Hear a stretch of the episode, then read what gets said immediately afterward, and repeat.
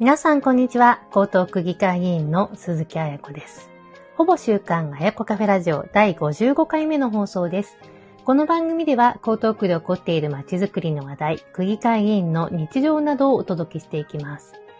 今回のほぼ週刊彩子カフェラジオは、私、鈴木彩子が江東区議会議員選挙4期目に当選をしてから1週間の出来事について、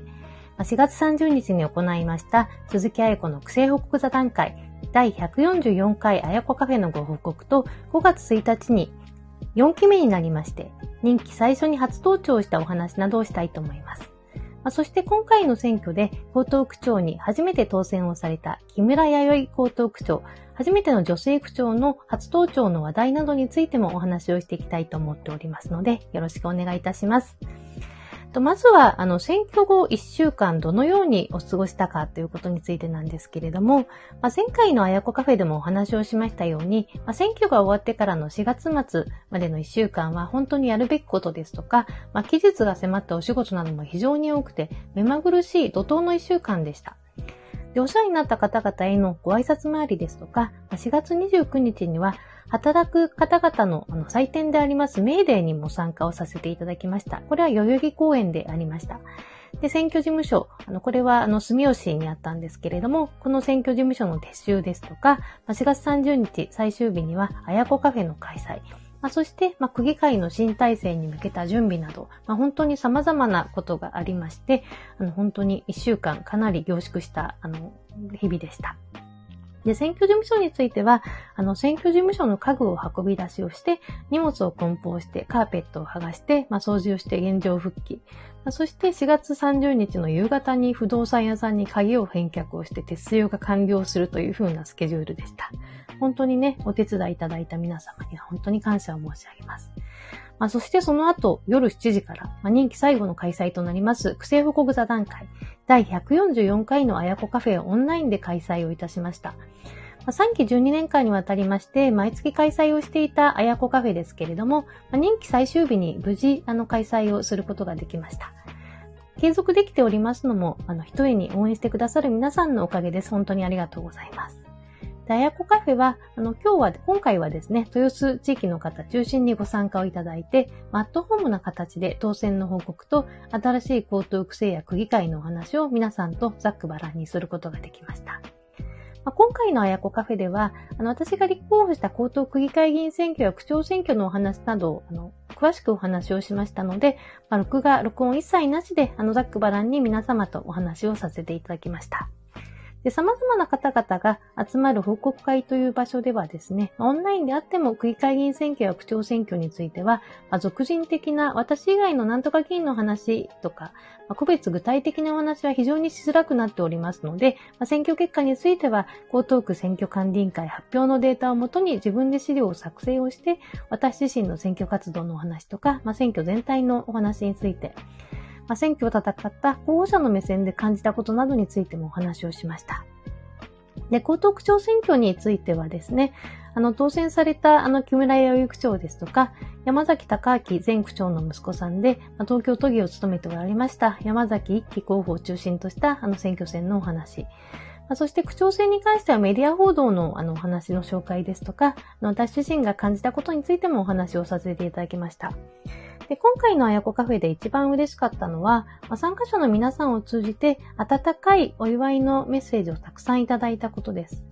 で、日頃の私の活動ですとか、まあ、情報発信、まあ、評価をしてくださいまして、まあ、4期目の当選について応援してくださっている皆さんから、まあ、よく頑張ったね、とか、日頃の活動が選挙結果につながってよかったね、ということを、あの、言葉をかけていただきまして、まあ、非常に嬉しくて、身の引き締まる思いも同時にいたしました。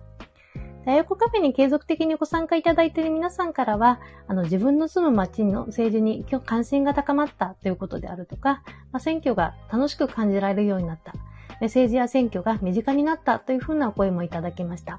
まあ、特に今回の区長選挙については、あの、木村弥生さんが当選をして、初めての江東区の女性区長の誕生となって、新しい流れになっていくのか。まあ、それとも山崎前区長の癖を引き継ぐ山崎一期、あの元都議が当選をされるか、まあ、地域の皆さんも非常に注目をされていて、まあ、区長選挙が身近に面白く感じることができたということをね、複数の方から感想をいただきました。まあ、当選後の女性区長に期待をするという声もね、たくさんいただきました。で、この他、私のイメージカラーについてもご質問いただきました。で、新人自体は、あの水、水色に近いブルー系。まあ、2期目はピンク。まあ、3期目以降、今に至るまでは、青みがかったティールグリーンと呼ばれる色をイメージカラーにして、ポスターや選挙ビラ、看板などの広報ツールと自分のファッションのコーディネートもイメージを統一させていただきました。まあ、選挙時はもちろんなんですけれども、まあ、議会活動とか、まあ、街頭演説など、公の場に出るときには、イメージカラーを着ることが多くて、まあ、ここぞというときには、あの白系のジャケットを上に羽織ることが多くなっています。で、選挙の時には、あの白いジャケットと、まあ、グリーン系のロングワンピース、で、5月1日に初登庁をするときには、華やかで明るく見えるように、まあ、白いツイードの生地のジャケット、まあ、パールのボタンがついたものと、まあ、グリーン系のあのレースの花柄のスカートを合わ合わせました。で、パーソナルスタイリストの資格も私持ってますので、まあ、議員の装いなどのお話も時々できればいいなというふうに思っております。まあ、そして、あの、高徳議会の4期目の任期の開始と、あの、木村弥生区長の初登庁のお話していきたいと思います。で5月1日に江東区議会議員のあの4期目の任期がスタートいたしました。まあ、任期は4年間ありまして、まあ、2023年の5月1日から2027年の4月30日までとなっています。で毎回任期最初の初登庁は、まあ、本当に清々しい気分になるんですけれども、まあ、今回は特に江東区長選挙で当選をされて、あの、初めての女性区長となった木村弥生区長の就任セレモニーが、あの、江東区役所で開催をされた。まあ、これがね、象徴的だったと思います。で、江東区役所の入り口から庁舎の階段を集まった区民の方々や、まあ、支援者の方々、区の職員さん、区議会議員などから祝福を受けながら登っていきまして、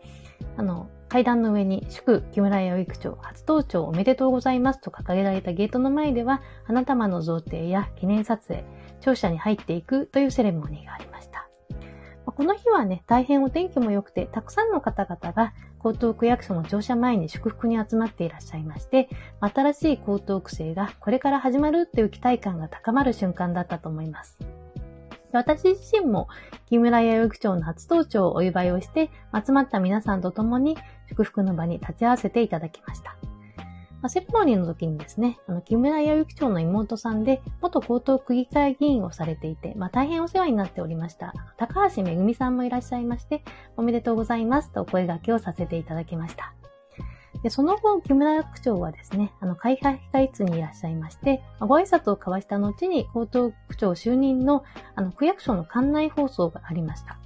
この館内放送では、まあ、大学卒業後に、まあ、シングルマザーを経験をして、まあ、子育てが落ち着いてから、まあ、慶応義塾大学に入学をして、看護師として勤務された後に、衆議院議員を務めたというご自身の経歴について、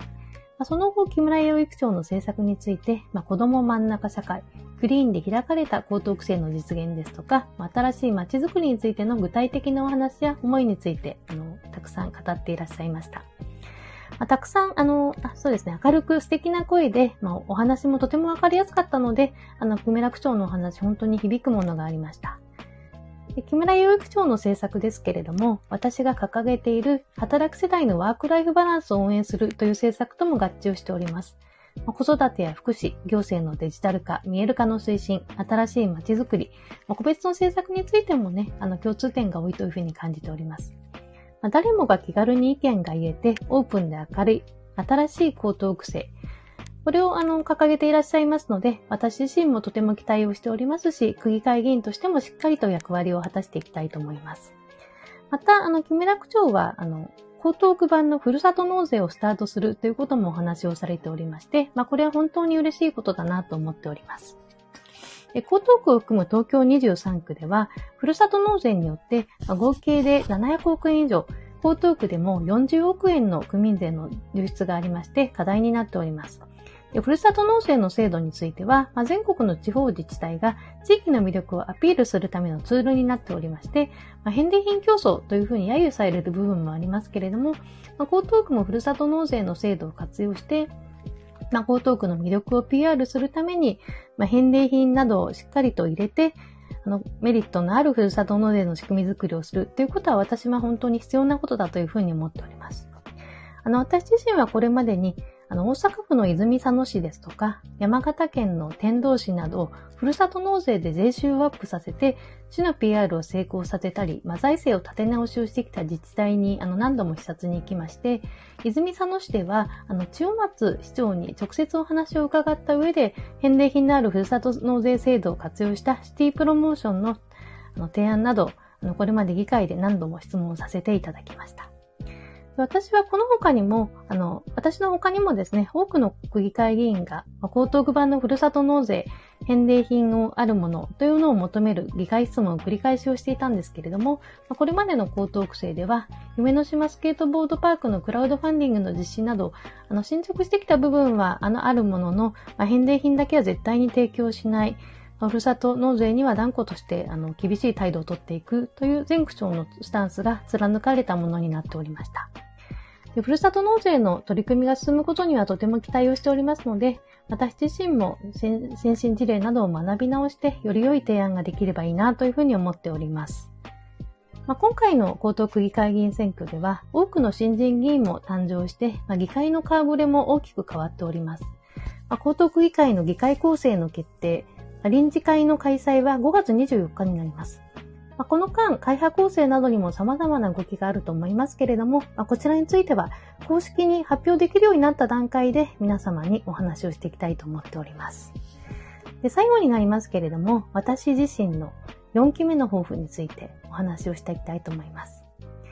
任期最後のあやこカフェで応援してくださっている方からも、まあ、これからも地道に地域に根ざして頑張ってほしい、期待をしているというふうなお言葉もたくさんいただきましたので、まあ、地に足をつけた、ま、地域活動をしっかりと頑張っていきまして、まあ、情報発信と対話を通じた政策実現、引き続き行っていきたいと思っております。まあ、そして、あの、地元である豊洲を中心とする、江東湾岸エリアを中心とし、まあ、地域に根ざした活動を続けて、働く世代のワークライフバランスを応援しますをスローガンにした政策の実現については、ま、江東区民の方々や江東区で働く皆様のために行っていきたいと思っています。また、私自身があの地方議員の政策コンテストでもあります、マニフェスト大賞の実行委員長をしていることもありまして、ま、良い政策や取り組みは、党派や地域を超えて学び合い、良い取り組みは徹底的にパクる TTP を合言葉にしてあの取り組ませていただいております。まあ、全国の地方議員の方々をはじめとした、まあ、地方自治に関わる人たちが、まあ、政党や地域、世代などの垣根を越えて切磋でき、たくまできる環境というのを、あの、重視してますので、まあ、これからもしっかり目指していきたいと思っております。私が、あの、情報発信ですとか、まあ、対話をこのように続けている姿勢には、あの、木村弥生区長が目指しているオープンで開かれた高等区政、これも共通するものが大きいと思っております。2011年から毎月開催をして144回を開催した鈴木彩子の癖報告座談会あやこカフェの毎月の開催に加えて、ほぼ週間あやこカフェラジオもライブ配信や収録配信など発信方法を工夫しながらより良い方法で継続をしていきたいと思っております。4期目も引き続きよろしくお願いいたします。ほぼ週刊あやこカフェラジオ第55回目の配信、ライブ配信でお届けいたしました。聞いていただきましてありがとうございました。鈴木あやこでした。どうもありがとうございました。